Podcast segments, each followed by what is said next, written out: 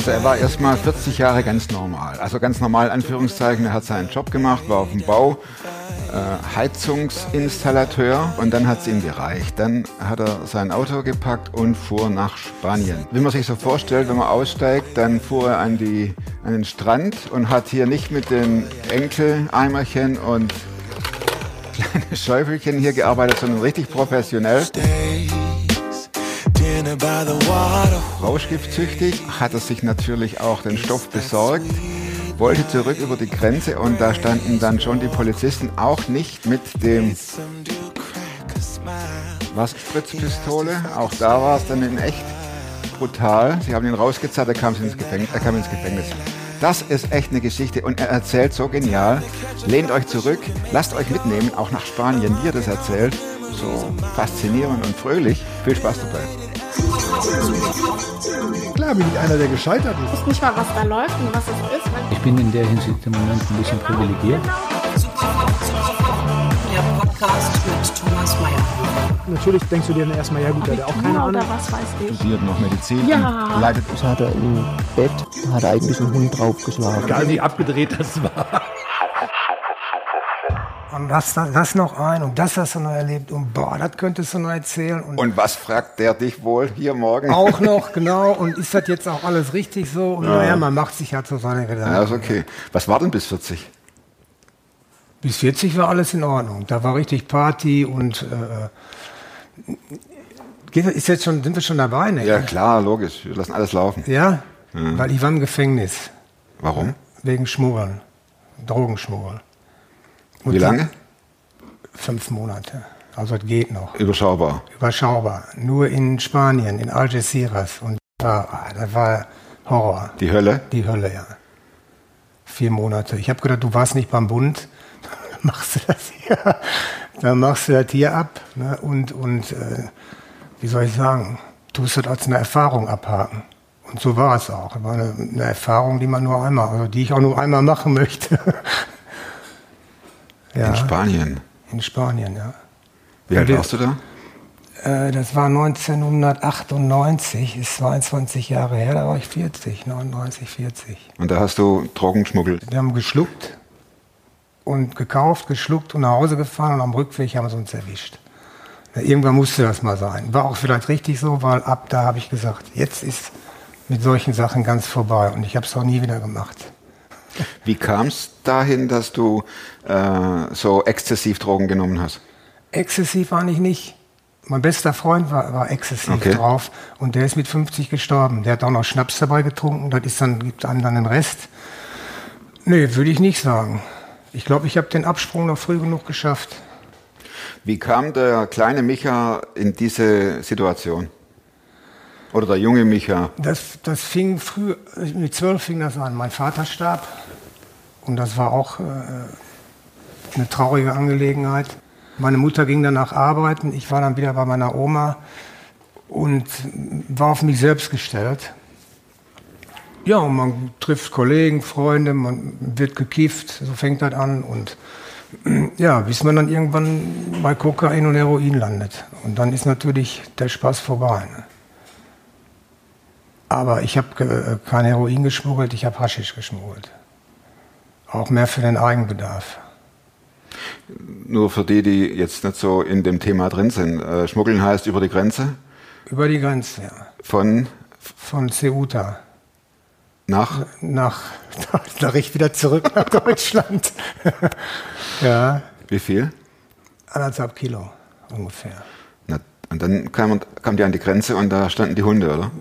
Nein, wir ging eigentlich alles so den Weg, wie, wie ich mir das vorgestellt habe. Wir gingen vom Schiff runter, wir standen an an der Euroliner-Haltestelle, äh, sind in den Bus eingestiegen, haben, wie gesagt, es ist so, wir haben was geschluckt und was man nicht mehr schlucken konnte, wurde in den After gesteckt, sag ich mal. Und das ist natürlich nicht unbedingt so, so schön, wenn man den ganzen Tag im Bus sitzt. Und ich habe das, dann- wir haben das dann so zwischen die Polster ge- gedrückt. Ah, okay, runtergedrückt. Ja, und hatten ungefähr noch 400, 500 Gramm jeder geschluckt. Und die, die erste Haltestelle, ich gucke aus dem Bus, rechts Polizei, links Polizei, vorne Polizei, hinten Polizei, die Türen gingen auf, die Polizei kam rein, ging sofort auf meinen Kollegen los, sofort in den Schritt gefasst.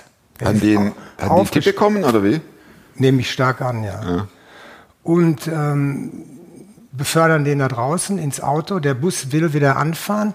Ich gehe hoch, guck und die zeigen mit dem Finger auf mich, du kommst auch raus. Wäre ich sitzen geblieben und hätte nicht geguckt, hätte, wenn und aber. Ja, da war ich auch dran. Haben sie dir, Ja, die nehmen einen erstmal mit. Man muss sich ausziehen. Man soll am besten dann auf so eine Tüte kacken? kacken, sag ich mal, ne, was natürlich nicht klappt. Und wir sagen, ne, nee, haben wir nicht. Na, und äh, wir haben gar nicht so weit gedacht, dass das im Gefängnis landet. Die haben gesagt, die nehmen uns halt weg. Ich war, bin noch nicht vorbestraft, war auch noch nie im Gefängnis, in Deutschland nicht vorbestraft, eigentlich eine weiße Weste. Aber wie gesagt, Spanien hat andere Gesetze. Da wird nicht gefragt, ob man schon noch nie was gemacht hat. Da hat man nicht wie in Deutschland auf Bewährung und einmal gut und so. Nein, nein, da ist, wird, da gibt, wird man direkt bestraft. Ich fange mal von vorne an. Wir kamen ins Gefängnis in Algeciras. Das ist aufgeteilt in einen Block für Moslems und einen Block für Spanier. Du wirst gefragt, wo möchten Sie hin? Zu den Spaniern oder zu den Moslems? Ich denke, wenn du zu den Spaniern gehst, die lynchen dich. Geh zu den Moslems. Das war auch richtig. Das Essen war auch besser. Wir waren zu zweit, ein Kollege, und wir kamen erst äh, 14 Tage, wir waren ungefähr auf sechs Quadratmetern und auf dem Doppelbett war noch eins drauf. Das heißt, wer oben schlief, konnte sich nachts nicht rumdrehen, weil er mit der Schulter gegen die Decke kam und wer ganz unten lag, der lag mehr so, ist sehr, sehr klein gewesen, die Zelle. Und eine Toilette gab es da nicht, das war einfach nur ein Loch im Boden und ein Loch in der Wand nach draußen, wo man den Himmel sah. Da kann man auch nicht raus, nicht durch, das war nur so groß und damit war die Zelle, das war in Ordnung. Spind, ein Waschbecken, eine Toilette, die drei Betten, sonst nichts. Und nach 14 Tagen kamen wir dann zu den Moslems und die Tür ging auf wie eine Turnhalle. So groß, ein riesiger Raum. 62, die für 62, 60 oder 62 Betten. Man kann sich ja vorstellen, was das für Schnarcharien waren nachts, von wegen Gewalt. Ich hab, bin wahnsinnig geworden. Erstmal der Entzug, du kriegst ja im Gefängnis nichts. Und dann diese Schnarcherei. Und äh, äh, einige wussten, dass wir geschluckt haben. Ich kriegte also richtig Schläge, das ist die Gewalt. Ich kriegte im Schlaf richtig auf die Schnauze und sollte nachts aufstehen und denen, äh, mit denen auf die Toilette gehen, um denen was zu geben. Ich sage, ist nicht mehr, ist alle weg. Alles raus. Hat keiner geglaubt. War alles raus, hat keiner geglaubt. Ja, und da musste ich richtig Krach machen, damit in diesem riesigen Raum der, äh, äh, wie soll ich sagen, es war einer, der vermittelte zwischen Häftling und Beamten, der also da, glaube ich, lebenslänglich sitzt, ich weiß es nicht. Und der ist dann aufmerksam, alle wurden wach, das Licht ging an, wollte ich ja auch. Ich wollte mich da nicht nachts zusammenschlagen lassen. Da muss ich- ja brüllen ohne Ende. ich habe richtig loyal. Und mein Kollege, der neben mir lag, guckte zu. Und dann sagen wir so, ach, gleich hat er die Augen blau. ne? ich sag, wolltest du mir nicht mal helfen? So, und, dann, ah, und dann ging das Licht an und dann zerstreute sich das auch. Das war die einzige Gewalt, die ich da kennengelernt habe. Ja, äh, waren viele von der ETA, saßen da unten. Ähm, Mörder, Schmuggler. Und du mittendrin. Ich mittendrin, ja. Es waren Todesangst? Nee.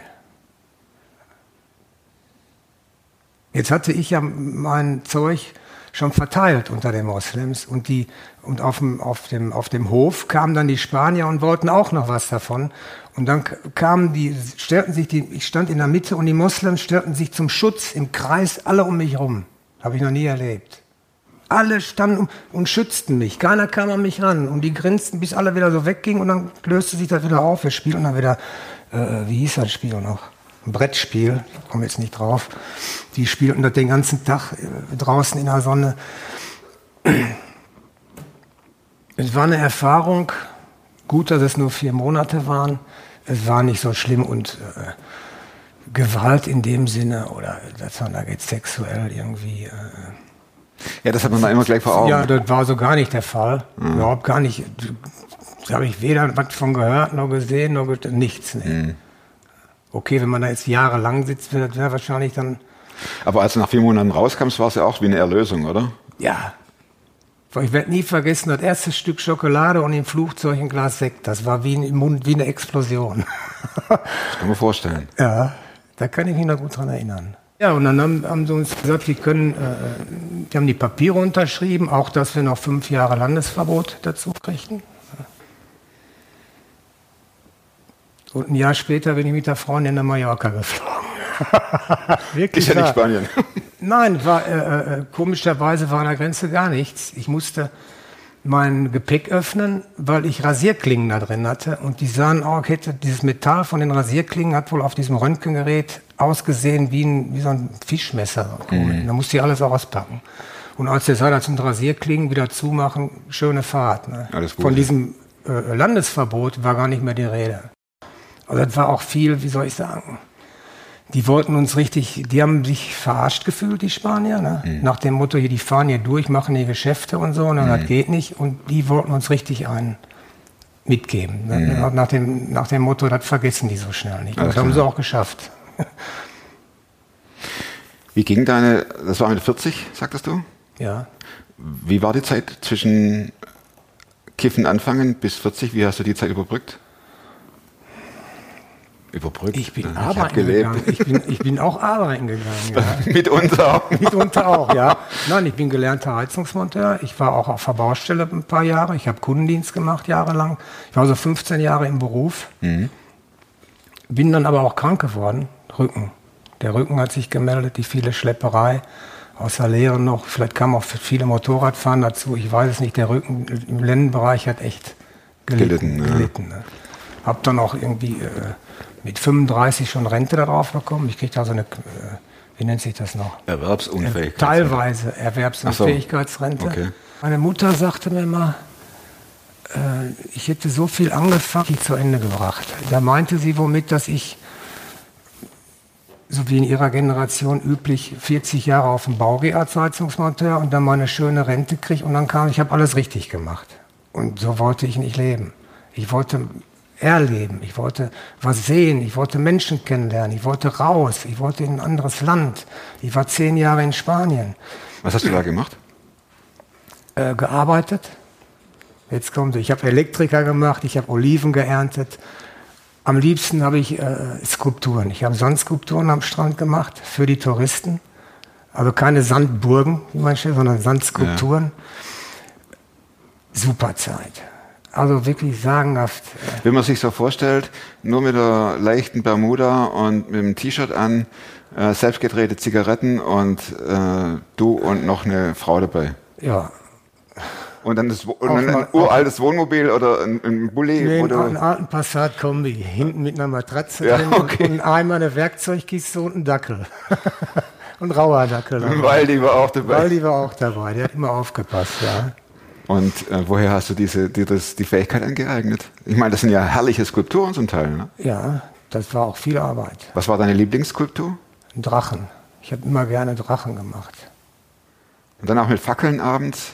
Bam rund- drumherum sauber gefegt, Bambusfackeln in den Sand gesteckt, wo Pet- Pet- Pet- Petroleum reinkommt. Also äh, das war vom Weiten schon. Ich hatte wirklich Trauben an Menschen, hunderte von Menschen um mich rum, am Sand, die ganze Promenade. Ich meine, wenn man, wenn man in drei Monaten eine Million Peseten macht damit und das vier Jahre lang, dann hat man da nicht, viel- nicht viel falsch gemacht. Eine Million Peseten sind. 12.500 Mark, um genau zu sagen. Und für drei Monate für einen Ist das nicht schlecht? Ist das nicht schlecht? Ich meine, das Arbeitsamt hört nicht zu. Das ist durch. Das ist durch. Das ist durch. das ist durch, okay. ja. Also das Ja, jetzt nochmal darauf zurückzukommen. Wie meine Mutter noch nie war zu Ende. Hab ich ich habe mal meiner Mutter gesagt, ich sage, ich bin froh, dass ich nicht 40 Jahre Heizungsmonteur war, sondern auch mal vier Jahre als Raudi gearbeitet habe, da mal äh, vier Jahre Sandskulpturen, mal ein paar Jahre selbstständig war, mal, äh, ich kann überhaupt, dadurch kann ich erstmal mitreden. Ansonsten würde ich ja immer nur vom Baustellen, vom Pläne, Baustellen, Arbeit, Feierabend, am besten einmal im Jahr nach Mallorca oder in Sauerland, das 40 Jahre lang, bis man im Grab liegt. Und da ich gesagt, nee, so möchte ich, um, um einen rum, die, äh, die Menschen haben ja so gelebt, teilweise, viele, ne? Ja, und als das dann äh, mit dem Methadon-Programm losging, äh, war das dann klar mit der Rente, nicht nur der Rücken, dann kam auch noch die Lunge dazu und, und, und, und, und halt die Drogensucht dazu und dann hat das mit der Rente gut geklappt. Wie hast du deine Drogensucht äh, kaschiert und versteckt? Weil du, du musstest ja arbeiten. Ja, Wie, stark, also wie, wie äh, heftig warst du drauf? Es ist so, wir haben da damals, wenn, wenn kein Heroin da war, dann konnte man auf Codein zurückgreifen und die Tabletten wurden dann vom Arzt verschrieben. Die waren damals auch für Bronchitis und so weiter. Das war also ziemlich unauffällig. Man ging zum Arzt, wurde sich ein Privatsre Privatrezept, ging in die Apotheke und nahm dann Codein. Codein ist ein Bestandteil von Opium und hat sich, hat dann diesen Entzug nicht gehabt. Es ging einem relativ gut. Okay, die einen, die Exzessiven, die sagen, das reicht mir nicht, ich brauche meine Nadel. Und ich habe gesagt, nein, das geht nicht. Man kann nicht immer äh, sich so gehen lassen. Man muss auch mal zurückschauen im Gang und habe das dann mit Tabletten so über, über Jahre eigentlich so, dass das auch keiner gemerkt hat. Und es gibt viele, sehr viele Menschen, die, wo, wo es nicht auffällt und die, die tablettenabhängig oder auch tablettensüchtig, richtig süchtig sind. Kann man daraus sagen, dass du äh, kein heftiger Fixer warst, sondern nur ein Teilzeitfixer, der das mit Tabletten geschafft hat, sich so über Wasser zu halten? Ja, so ungefähr, ja. Das hört man ja auch selten. Entweder hauen sie voll rein. Eben. Na, aber ich, hab ich war mir irgendwie zu schade. Und ich, ich wollte auch nicht so, äh, ich wollte nicht sterben an Drogen. Das war eigentlich immer mein Wunsch. Ich habe zwei Töchter, wo ich immer dran denke, die ich leider nicht mehr sehe. Und äh, ja, Drogen ist, ein, ist so eine Sache. Ne? Da ist nie. Es, es, für den Moment ist es, ist es schön, es hilft einem immer weiter, auch mit den Tabletten. Aber ich hatte immer so im Hinterstübchen, nein, Michael, so geht das nicht. Du musst irgendwann mal den Absprung schaffen. Ne? Und dann habe ich mir gesagt, so 2000, November 2004, ich hatte eine äh, Wohnung, ich war aus Spanien zurück, aus dem Gefängnis, war obdachlos, weil ich in Deutschland plötzlich war und keine Wohnung hatte. Und äh, das war, fing schon wieder an mit Heroin. Und ich sagte, nein, jetzt ist Schluss, jetzt meldest du dich, was ich nie wollte, zum Arzt gehen und Methadon, Polamidon. Da- Für die, die sich nicht so auskennen, musst, man muss ja zum Arzt und muss dann sagen, ich bin süchtig. Ja, man geht zum Arzt und sagt, ich habe ein Suchtproblem. Genau, und das der ist ja- Mhm. Arzt, der Arzt nimmt mir Blut ab, kann sehen, aha, es ist ein Benzodiazepine, Heroin, was auch immer. Und kann dann danach, entscheidet dann danach, wie viel, wie viel Methadon oder auch Polamidon man bekommt. Fiel dir das schwer, vor dem Arzt die Hose runterzulassen und zu sagen, Nee. ne? Weil die Ärzte sind es gewohnt, die kennen, die sind die substituierende Ärzte sind ja dafür da. Die kümmern sich nur speziell um, um, um Süchtige. Hast du jemand erzählt, dass du das machst? In der Familie nicht. In der Familie nehmen das viele auch gar nicht auf. Warst du in deiner Familie bekannt als äh, Süchtiger? Ich habe mich geoutet, ja. Um auch zu sagen, hier ist auch was im Argen. Ich bin wieder zu meinen Eltern gezogen und dann wurde gesagt, hier, du musst dich an gewisse Richt, an gewisse Sachen äh, nach, du musst dich hier nachrichten, du musst dich da nachrichten. Ich habe gesagt, nee, dann möchte ich lieber alleine wohnen. Bin dann auch bei meinen Eltern wieder ausgezogen. Hat deine Frau das gewusst, dass du Ja. süchtig bist? Meine Frau, ich sag mal, meine letzte Verlobte, die Pamela, das war, die war Lehrerin, die hat nie getrunken, nicht geraucht, keine Drogen genommen, also ganz abstinent. Und das fand ich immer, fand ich immer so toll. Ne? Attraktiv. Attraktiv, ja. Aber sie wusste von deiner Sucht. Ja, sie wusste von meiner Sucht und sie wusste auch, dass ich es sein lassen kann. Sie wusste auch von den Tabletten und äh, ich habe auch in diesen, wir waren elf Jahre zusammen. Ich hatte einmal einen Rückfall, bin dann nach für drei Wochen nach Gran Canaria, damit das bloß nicht wieder ausartet. Und als ich zurückkam, dann wieder fünf Jahre, also die Tabletten dann, wie gesagt, ne, die waren immer da. Aber Ta da- die Tabletten. ja, aber da kann man, da, da kann man mit leben, ist auch nicht richtig. Ich wollte es nicht, weil es ist nicht gut für den Magen, das ist nicht, ist, ist, es ist nicht richtig. Ja, und ich habe, wie gesagt, immer im Hinterstübchen gehabt, irgendwann möchte ich mal den, wieder den, äh, das Gefühl haben, sauber zu sein. Normal wie alle anderen auch. Und nicht immer hinter irgendwas herrennen und sich dann dabei noch einbilden, man wäre frei. Das ist ja dann auch noch, ne, ach, jetzt habe ich was, jetzt geht's mir gut und jetzt ist die Welt wieder offen. Nee, so ist es. Das ist eine reine Selbstverarschung, oder? Ja, das stimmt. Das ist eine, teilweise eine richtige Selbstverarsche, ja. Man macht sich selber einen vor. Ja. Aber das ist ja die Krankheit. Die Sucht nach irgendeinem Mittel lässt einen alles um, sich herum vergessen. Man ist darauf fixiert und ähm, jetzt mache ich mal einen Sprung mit der Methadon. Als ich mit der Methadon aufgehört habe, Da wusste ich nicht mehr, was ich mit meiner Zeit. Ich hab, das war ja den ganzen Tag ausgeführt. Man ging morgens, hat sich angezogen, war schon angezogen, ist zum Arzt gegangen, hat abgeschluckt, hat sich da hingesetzt, gewartet, bis das wirkt, hat einen Kaffee getrunken und mit dem ganzen in der Milieu mit den Leuten gequatscht. Und dann war der Tag schon, war schon zwei Uhr.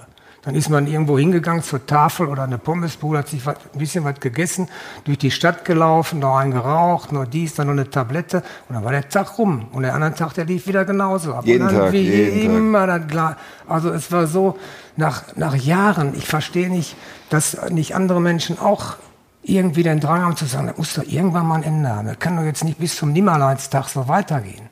Ich habe mir gesagt, ich kann doch nicht mit 70 oder mit 80 noch am Stock zum Arzt gehen und mir mein Zeug abholen. Da habe ich gesagt, nee, da, da musst du, da musst du raus. Und habe dann abends im Bett gelegen, alleine überlegt, wie kommst du da raus am besten? Du musst dir einen Plan machen, du musst ein Ziel haben. So geht's nicht weiter. Wie sah dein Plan aus oder dein Ziel? Man muss wirklich an sich glauben, man muss die Kraft haben, man muss Disziplin haben und man muss ihn da oben haben. Wie kam es zu ihm da oben? Zu ihm da oben kam es, jetzt machen wir wieder einen kleinen Sprung. Ich war in der Drogenberatungsstelle, um mein Zeug täglich abzuholen. Und da hat ein Kollege gesagt, ich bin jetzt in der Kirche im Pott, komm doch auch mal vorbei. Äh, Wir haben einen Kinotag, Film umsonst, einen Kaffee und ein Gespräch. Wenn du willst, komm doch mal vorbei. Ich denke, ach, warum nicht? Hat es ja sowieso nichts zu, äh, zu tun. Ja, ne? Also, eh nichts zu tun. Ja. Ich war noch nicht ganz clean. Ich war, glaube ich, auf, fast auf Null. Und äh, äh, bin da hingegangen. Ich war noch gar nicht ganz da. Ein paar äh, kamen auf mich zu einem Kaffee. Ach, und, also wirklich klasse. Endlich mal aus diesem Drogenmilieu raus, mal wieder andere Menschen, wo es nicht immer nur um Gramm, um Knast, um äh, einen Roten draußen und ich mit Entzug. Und da habe ich mich angemeldet und äh, Und Jahrzehnte. da habe ich einen Plan und da mache ich Da- was. Genau, und im- wo nichts bei rauskommt Ja. im Endeffekt. Jedenfalls habe ich mich da wohlgefühlt. Da gedacht, man, endlich hat, wird eigentlich in die ganze Sache unheimlich gut reinpassen. Hier raus und so ein bisschen Kontakt mal wieder zu normalen Menschen, das tat mir gut. Das tat mir wirklich gut. Und bin dann auch äh, wohl eingeladen in, in, in die äh, in den Stadtpark, in die Gastronomie, da wurde die, wurden die Predigten abgehalten. Und ich denke, da gehst du auch mal vorbei. Und kam dann sofort mit Leuten vom Street-Team zusammen und sah ich im Technik-Team. Und dann sah ich ein paar Obdachlose, die, die ich auch vom Sehen kannte, ein paar sogar mit Drogenerfahrung, die auch aus unserem Programm kamen, die da gefrühstückt. Ich dachte, Mann, ey, wirklich, also, ja, hier fühlst du dich wohl und bin dann wirklich bis heute jeden Sonntag jahrelang und ich mache es mit wachsender Begeisterung. Ich warte schon förmlich auf die nächste Predigt. Online gucken wir immer, aber ich meine jetzt live. Und also äh, dazu möchte ich sagen, der, der Alfons Romkamp, mein Chef, hatte auch hier in diesem Interview gesagt, er wäre in dem, in dem Gottesdienst gewesen mit ein, 200 Leuten circa und hätte gedacht, die Predigt wäre nur für ihn geschrieben worden. Und das, so ging's, genau so ging es mir auch. Ich guckte so mit, kann das sein, wo, der kann ich doch nicht kennen. Vom Sehen jetzt hat mich wohl gesehen. Der kann doch nicht. Es kam mir vor, als hätte er die Predigt nur für mich geschrieben. Und das war, das war so was von, äh, vor allem, nicht- man kennt ja Kirche von früher, katholische, wie dem auch sei, ist mir nie so untergekommen. So eine tolle Predigt, so, äh, so gefüllt mit Lieb, also sagenhaft. Klasse, wirklich. Wie kamst du ins Gespräch mit dem da oben? Mit dem da oben. Es war so, äh, Ich habe auch gesehen, Entschuldigung, in deinem Auto vorne hast du ein Holzkreuz. Hast du Ja. das selbst gemacht?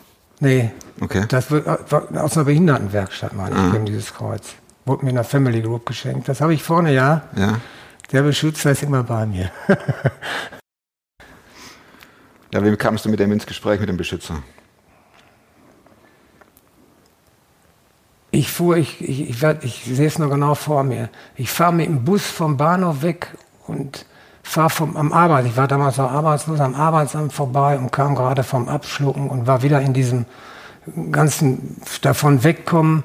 Und ich sage, lieber Gott, ich sage, ich, äh, bald habe ich es geschafft und hörte so eine innere Stimme, die sagte, mach weiter so und äh, dann kann ich dir helfen. Wenn ich sehe, du, du willst auf den richtigen Weg, dann halte ich dich auch auf dem richtigen Weg. Und äh, ja, es war wie eine Eingebung. Das,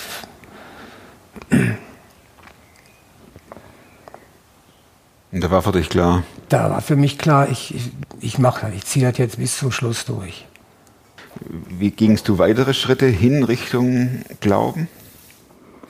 Hin Richtung Glauben, ich glaube, dass der größte Schritt war die Taufe. Äh, Ich bin äh, als Baby getauft worden, katholisch. Meine Mutter hat dann geheiratet.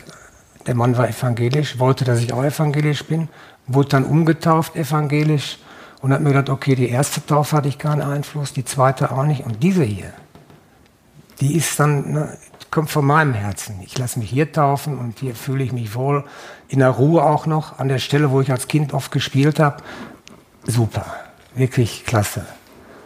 Wie kann man sich das vorstellen, dass wenn Leute zuhören, die jetzt von Taufe keine Ahnung haben, wie läuft das ab? Die, äh, man hat ja so, wenn man Taufe hört, dann das Bild vor Augen Säugling und dann gibt es ein paar Tropfen und dann gibt es Taufpaten. Wie lief das bei dir ab? Das dritte Mal? Das dritte Mal, es, war, in Ruhe? der, es war in der Ruhe, es war eiskaltes Wasser. Und ich ging, also der, der Pfarrer stand im Wasser bis zu den Hüften. Ich, ich kam dazu und er frug mich, Michael, glaubst du an Gott, glaubst du an Jesus, glaubst du? Ich sag ja, selbstverständlich, sag ich sogar. Ne? Und zack war ich unter Wasser. und als ich hochkam, da ich, ja, man kann es nicht beschreiben, da muss man selber mitmachen. Ja, und äh, der, wie sagt man, Taufpate ist richtig, das Ja. war der Uwe, auch aus der Kirche jemand. Und der sagte, jetzt warte mal ab, so in drei, vier Wochen. Und ich denke, was kann der wohl meinen? Irgendwie in drei, bin ich jetzt vier, auch gespannt. In drei, vier Wochen. Ne? Ja, dann, dann, dann festigt sich das alles und du wirst das selber merken. Das ändert sich alles zum Positiven. Und wie gesagt, genauso kam es. Ich habe Früher hieß es immer, ja, Religionsunterricht, habe ich mich von befreien lassen und ach ja, der Glaube, ja, viele waren sowieso am Zweifeln, egal wo, ob Jesus übers Wasser ging, dann war der See salzig, die Schicht, oder äh, er hat sich aus dem Grab befreit, dann war der Stein rund, er war so dünn vom Kreuz, er konnte dann noch raus. Oh, das ist eine gute Wahl. Also es gab, ja, es gibt so viele, wo ich gesagt habe, ja, also die, der glaubt nicht, die glaubt nicht, um mich rum, sind in der, alle in der Kirche angemeldet, gehen in die Kirche, aber so richtig glauben, konnte mir keiner vermitteln, außer die Kirche im Pott. Die hat es geschafft. Gibt es eine Lieblingsbibelstelle von dir? Nee. Also dazu kommt, das ging alles so klasse und so schnell, dass ich, äh, ich bin eigentlich gar nicht der Bibelleser. Ich will, ich lese die Bibel nicht. Ich habe wohl mal wenn, in ganz schwierigen Stellen, was mich sehr beeindruckt hat, die Bibel geöffnet, wieder durchgelesen. Nee. Wie bitte? Da war ich war obdachlos, suchte eine Wohnung und da stand um den Finger rum und er wird dir irgendwie ein Heim bieten. Also, das, kann doch nicht wahr sein. Das gibt's doch nicht. Und da ist mir, glaube ich, zwei oder dreimal passiert. Und da habe ich schon wirklich, ich denke, boah, die, die Bibel, die hat ja eine richtige... Ganz vorsichtig. Ganz vorsichtig. Ne? Cool. Also ich, ich bin nicht der, der morgens in der Bibel liest und sich dann, äh, ich, sag, ich rede zu Gott, ich freue mich, dass ich es geschafft habe, ich bin glücklich, ich bedanke mich bei ihm. Und ich möchte, dass alle meine äh, Freunde und Mitmenschen, die ich jetzt habe, gesund bleiben und mir gut gesonnen sind, weil ich mag sie alle, alle von der Kirche im Pott. Und das äh, reicht mir eigentlich, das befriedigt mich in irgendeiner Form. Und gibt mir Kraft und Halt vor allen Dingen. Ich habe Ja. ich hab in der Kirche also äh, äh, eigentlich nur positive Menschen kennengelernt, die, die mir zugehört haben, die auch sich Gedanken über mich gemacht haben, wo ich auch gemerkt habe, Mensch, die, wenn wir uns getroffen haben in der Familiengruppe oder so, hab ich, die haben sich jetzt die Tage wirklich Gedanken um mich gemacht. Was ist mit der Michael? Ist das, hat sich das alles gefestigt? Und ich habe mich da mitgefreut über die, wenn die gesehen haben, ja, Michael, wir freuen uns, du siehst so gesund aus. Meine Mutter sagte, da kommt das blühende Leben. Das hat die mir noch nie gesagt. Da muss ich 60 für werden, damit meine Mutter mir zum ersten Mal sagt, du siehst aus wie das blühende Leben. Ja, Und sowas freut mich. Das zum Wohl. Darüber einen Schluck Kaffee. Mega, das ist echt cool. Und äh, dein Beschützer fährt immer mit, auch im Auto. Ne? Ja, Das Kreuz ist dabei. toll, dass du das gesehen hast. Du bist der Erste, der, der, mir- dem das auffällt, also der mir davon berichtet. Das ist ja auch ein Bekenntnis. Äh, Ja. Wenn es andere sehen oder wenn sie dich darauf ansprechen, was soll das? Kann jeder sehen, dass ich ein Christ bin. Ist nicht verboten. Micha, vielen Dank. Bitte, bitte. Ich habe noch mal ein paar Schlussfragen Ja. mit dem Buch. Bin ich gespannt. Buch. Ich habe noch nie ein Buch zweimal gelesen. Hast du ein Lieblingsbuch, das du, äh, das dir gefallen hat? Ich bin kein großer Leser. Ich habe nur damals den Günter Wallraff. Ah, Den okay. habe ich ja, ganz unten, Ganz ist ja auch unten. ganz unten, obwohl ganz unten die anderen Bücher haben mir glaube ich besser gefallen damals. Ich habe gemeint, ich hätte alle gelesen. Und äh, die andere Frage ist, äh, gibt es Sachen, zu denen du heute leichter Nein sagen kannst als vor einigen Jahren noch? Ja, überleg dir mal, ich sage ja ständig, nicht ständig, aber man sagt ja, man hat ja gesagt, Heroin ist vorbei. Das ist ein Thema, das ist erledigt. Weil dann kann ich mich gleich erschießen, auf Deutsch gesagt. Packe ich nicht mehr an. Zwei Jahre, was hast du gesagt, zwei Jahre? Vor zwei Jahren? Ja, fünf oder vier oder oder, fünf drei. oder vier. Und Tabletten auch nicht mehr. Okay, wenn, jetzt, wenn ich krank bin und die nehmen muss, dann nicht Tabletten. Würdest du sagen, du bist komplett clean? Nee.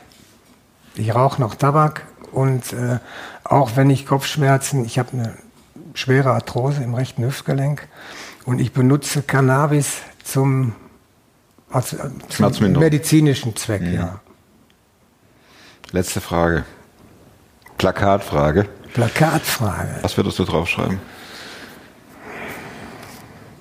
Ich habe mir da schon Gedanken zugemacht. Ein Plakat, kann es auch ein Poster sein? So dass eben die Leute, die vorbeigehen, dass, dass es auffällt. Oh, das wird auffallen. Zum Beispiel, jeder kennt das, das, äh, das Poster Y, wo der, wo der Soldat Ja. mit dem Gewehr fällt. Das ist ja millionenfach verkauft worden. Und da habe ich mir damals schon Gedanken zu gemacht, wie sähe das aus, wenn man den Fuhrpark eines Ölscheichs, also die teuren Ferraris, die Nummernschilder kosten das gleiche oder noch teurer, den Fuhrpark und mittendrin so wie, die, wie man das Bild kennt, eine schwarze Frau mit ihrem hunger- hungernden Kind, was nach, einer, nach einem Stück Brot fragt oder nach ein paar Cent. Diese, dieser krasse Gegensatz. So ein, so ein Poster mache ich vielleicht auch mal irgendwann. Und steht nur drauf why. Why, genau. Warum? Warum?